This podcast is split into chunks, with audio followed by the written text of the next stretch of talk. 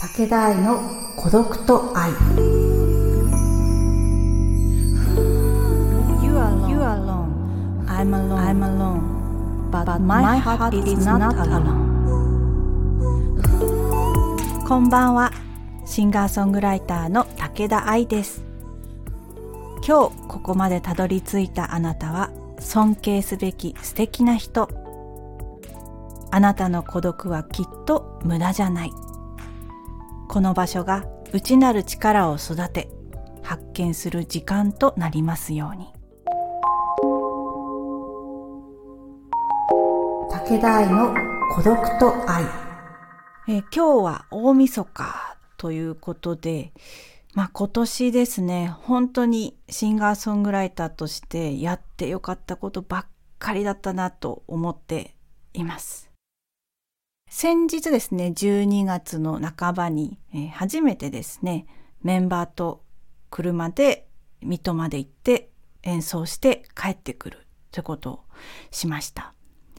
メンバーはですね、アコーディオン、ピアノの畑幸太郎さんと、パーカッションの渡辺陽介さんと一緒に行ったんですが、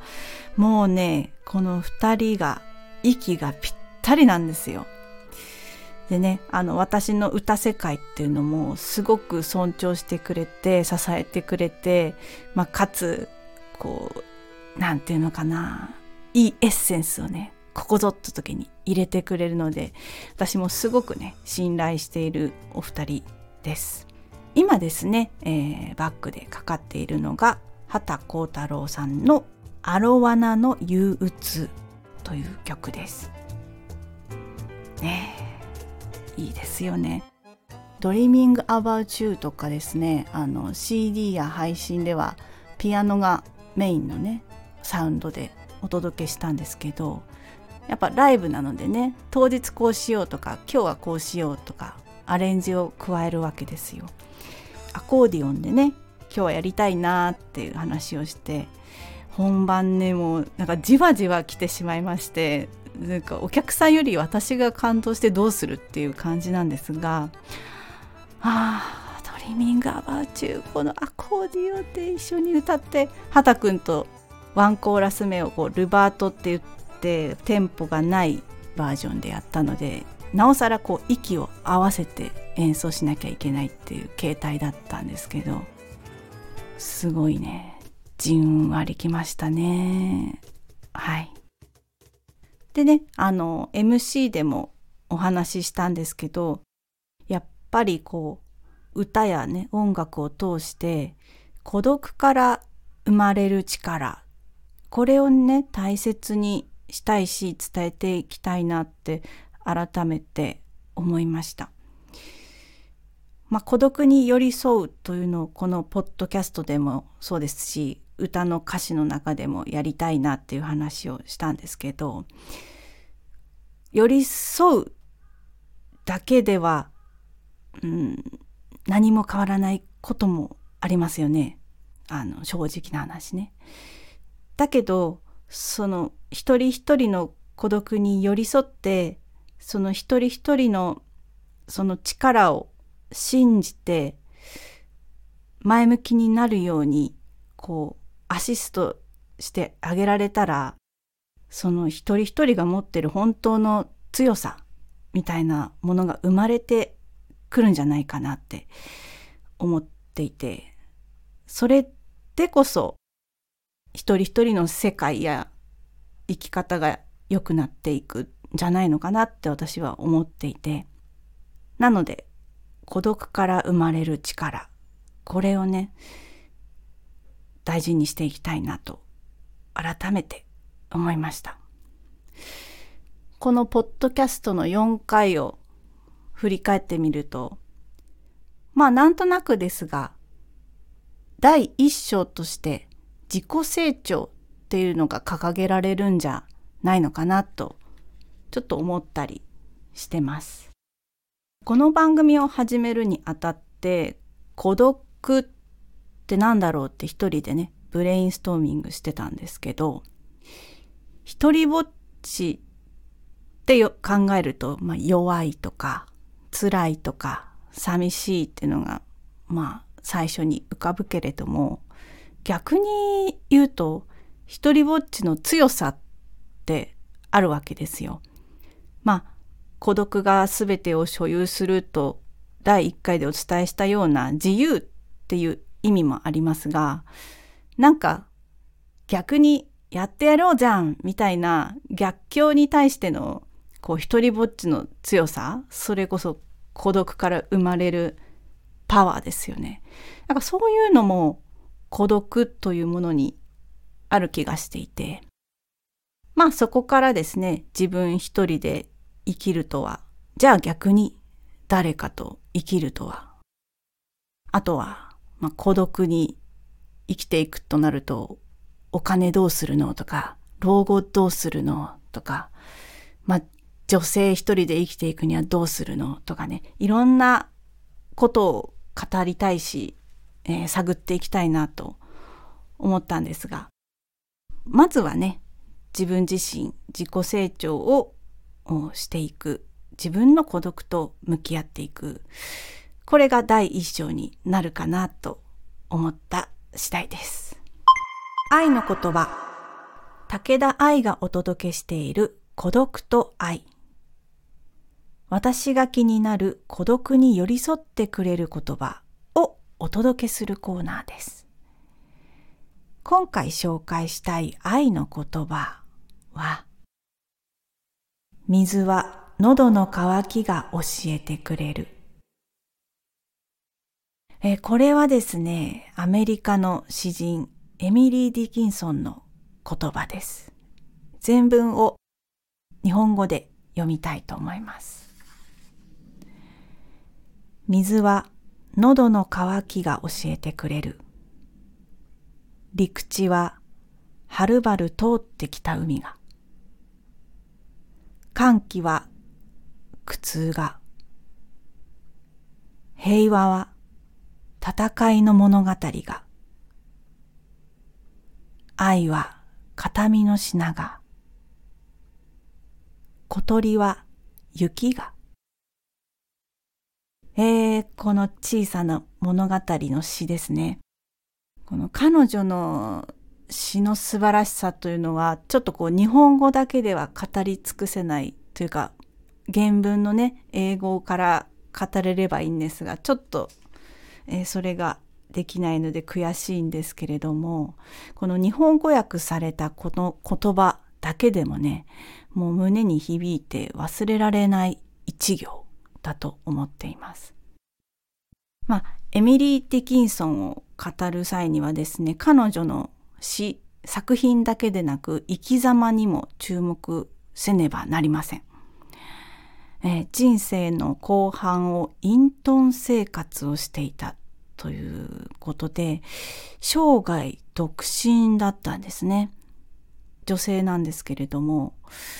であの結婚もせずですね。そして自分を売り込むためにこう街に出て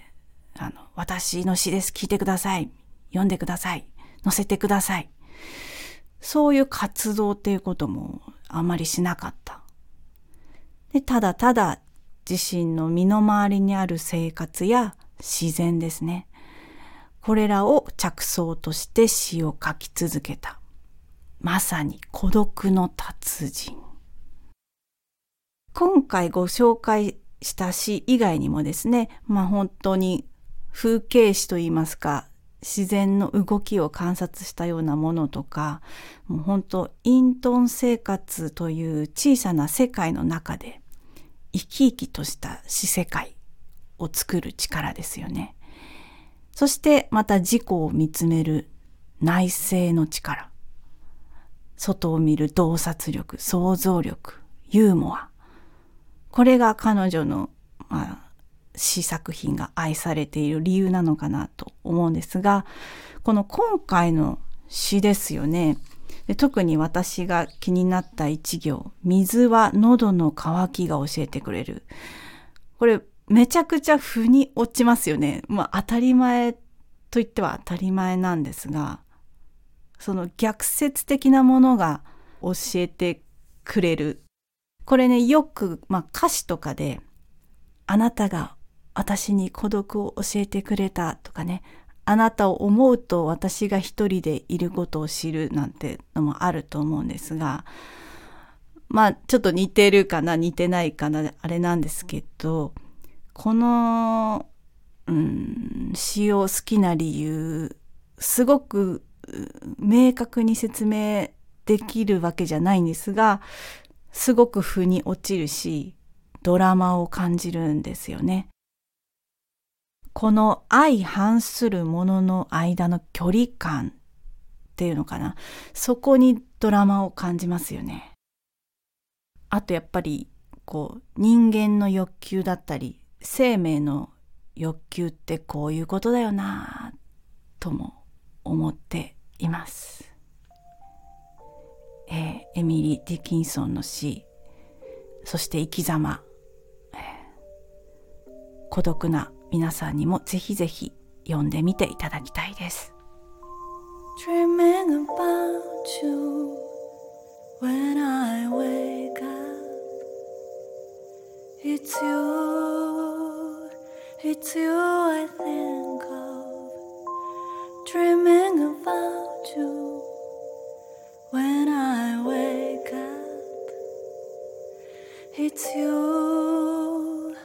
I truly dream of. You don't know how much I am dreaming, and I hold my dreams and hope. about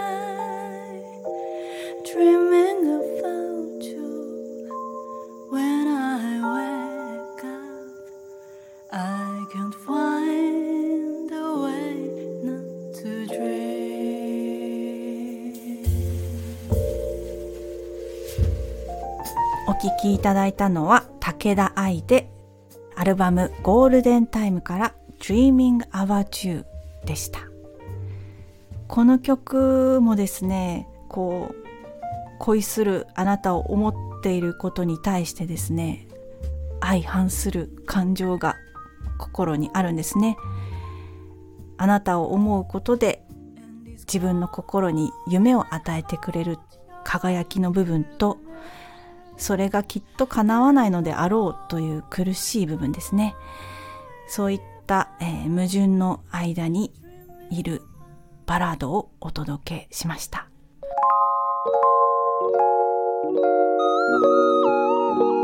孤独と愛、えー、本日はですねエミリー・ディキンソンの詩をご紹介したんですが